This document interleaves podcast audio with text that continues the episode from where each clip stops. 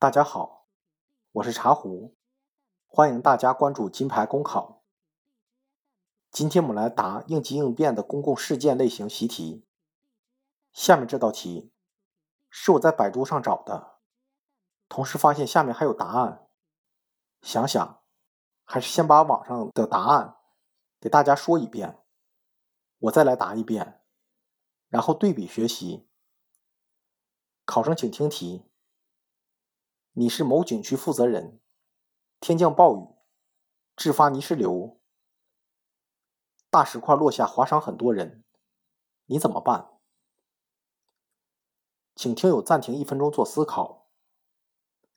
现在朗读网络给定的答案：天降大雨，泥石流突发，造成人员受伤。我作为景区的负责人，要积极做好救援和疏散工作。保障群众的人身安全。首先，组织就近人员救援，并立即报警，迅速与幺二零、幺幺九联系，请求救援，将情况通报给相关部门和领导。其次，就地成立工作小组，安排分工，责任到人，从以下几个方面作出重点安排：第一，抢救。疏散游客人员，尤其是要求安排对景区地形特别熟悉的人员，协助幺二零、幺幺九专业救护人员。第二，和调查了解灾情人员保持通讯畅通，及时向自己汇报，避免错误评估灾情，造成更大损失。根据灾情实情，做出紧急救援的调整，并适时向上级汇报。第三。安置人员，保证水、食物、常用药品的供应，对妇孺儿童作出重点照顾。再次，工作小组各就各位，自己立即到现场指挥协调，组织救援，发动群众，尽量减少损失危害，及时了解阻碍救援的各种因素，并果断决策，提高效率。同时，及时向中边通报和预警。避免灾害进一步扩大范围，及时向社会和媒体主动如实发布灾情，切实撒谎扯皮，随时关注天气，合理安排景区事务。最后，成立善后处理工作组，做好善后工作，根据实际情况确定赔偿标准，对受伤者进行合理补偿。问责严惩不贷，救重不救轻，自己做好检讨。最后，配合上级调查，等候处理。考生答题完毕。下面是我作答的答案。考生现在开始答题。作为景区的负责人员，我首先要充分认识到问题的严重性。如果处理不好，会造成非常严重的后果。因此，我会采取以下措施应对当前局面：首先，将人员分组分工。保障专事有专人负责。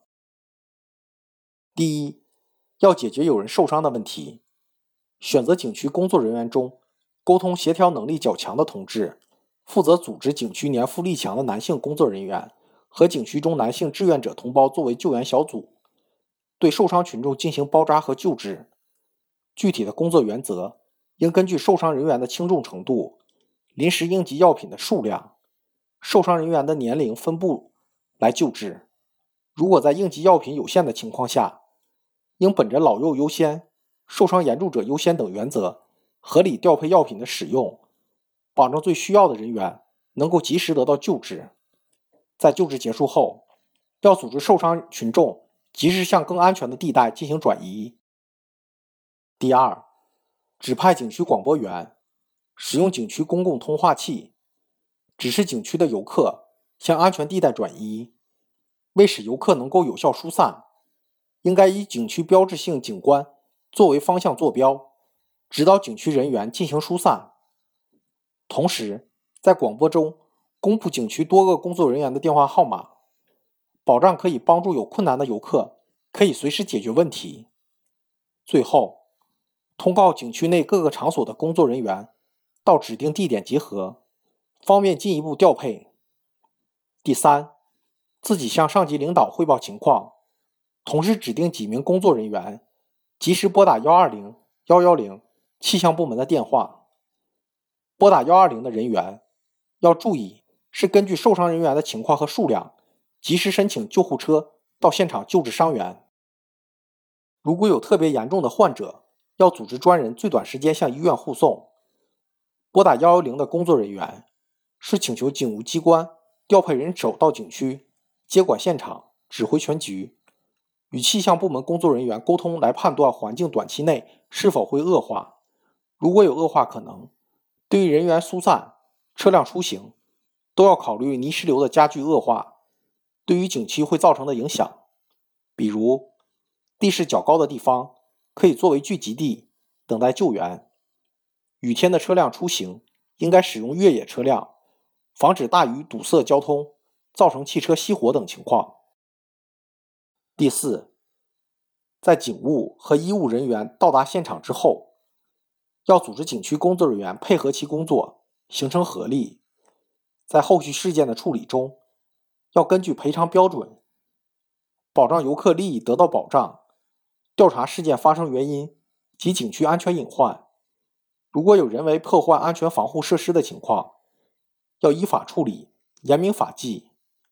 然后请求专业设计人员评估和设计景区安全加固方案，保证再次发生自然灾害，景区不再发生类似事件。最后向媒体和社会通告整个事件的调查和处理方案，并通过媒体向社会道歉。保障不再发生类似事件。对于领导的处理结果，要坚决服从，积极配合。考生答题完毕。这道题答完了。我们先来说一说，在第一道题中，网上给定答案存在的问题。第一个问题，他在抢救过程中是等待幺二零、幺幺九的工作人员到达后，然后配合工作。如果景区距离市区较远，受伤游客伤势比较重，难道什么都不做，一直等着吗？这不是一个好的选择。提前行动，一边求帮助，一边自救，才是好的选择。第二个问题，水和食物不是必需品。在一个旅游景点发生泥石流，不是汶川地震这样的大事，需要安置人员非常多。如果救援人员来到以后，人们首先选择就是离开景区，而不是在景区安营扎寨。第三个问题，在后续几段中太过模板化，如指挥协调、组织救援、发动群众、果断决策、提高效率。我在组织管理中曾经说过，好的答案一定是这个答案只能用在这一道题里。用到其他的题里不好使，大家可以重新放一下它的后几段，用在其他的公共事件中都可以用，这就一定不是好的答案。第四个问题，答案中说配合上级调查，等候处理，而我说的是，对于领导的处理结果，要坚决服从，积极配合。表达上更为直接，更能体现自己在做错事后勇于承担责任。如果没有我后面的答案，大家在网上看到给定答案，你又能从中挑出多少可以完善的地方？其实，除了我说这些，还有可以挑出的东西。我用这两道题的对比，要告诉大家，很多真题的答案看起来很好。但是如果你面试遇到了原题，你又把答案背下来，你信不信，一样不可能拿到高分，因为根本就不是好答案。我在作答这道题的时候，脑子里面时刻告诉自己，要把握两个原则：一是快，这是与实际相符合的。无论是救治伤员，还是疏散群众，这种公共事件，其实就是要和时间赛跑。二。是要细，比如药品使用的原则、游客的疏散指引、电话的公布、天气恶化的高地聚集、越野车的使用。我始终都强调代入感。如果我们现在真的置身这种环境，我依然觉得我的选择和应对方案是好的选择，因为这种题大方向都在那里摆着，做到快、合理、细这些特点，就能超越绝大多数人的答案。好的，上面这两道题还有很多内容可以分析的，大家可以尝试着再听听，一定会有更深的体会。我简单的对应急分析题型做一下总结吧。有的同学可能还没听过瘾，其实就我个人而言，综合分析和应急应变是我非常喜欢的题型。有挑战的事情才有意思。好的，言归正传，我们下面还有其他的题型，不能在这个模块上停留太长时间，以后有机会再说。大家听了六道应急应变题型，公共管理的题型，以领导的角度作答的就这一道。上一道是以工作人员的身份答题的，就这两道题来说，身份的不同会完全改变答题的立场和句子的组织。比如我在上一道题中假设，如果领导让我做什么，我会如何做的情况，而这道题是直接指挥，注意两者之间的不同。其他章节我们总结过的就不再过多重复，比如说我的挖坑理论。应该很好理解。最后，我想再说一个这节课说的三个字：想象力。这三个字很重要。如果可以很好的应用想象力，你会发现，你不但不怕没有话可说，而且还可以给考官更多的情景代入感。如果我们答题能够给考官画面感，那么我们就能够把我们答题的灵魂再赋予两个字，那就是生动。最后。我想说说关于我对面试的一些看法。想要有大的提升和飞跃，除了刻苦的训练、优秀的陪练，更多的源于我们对面试的态度。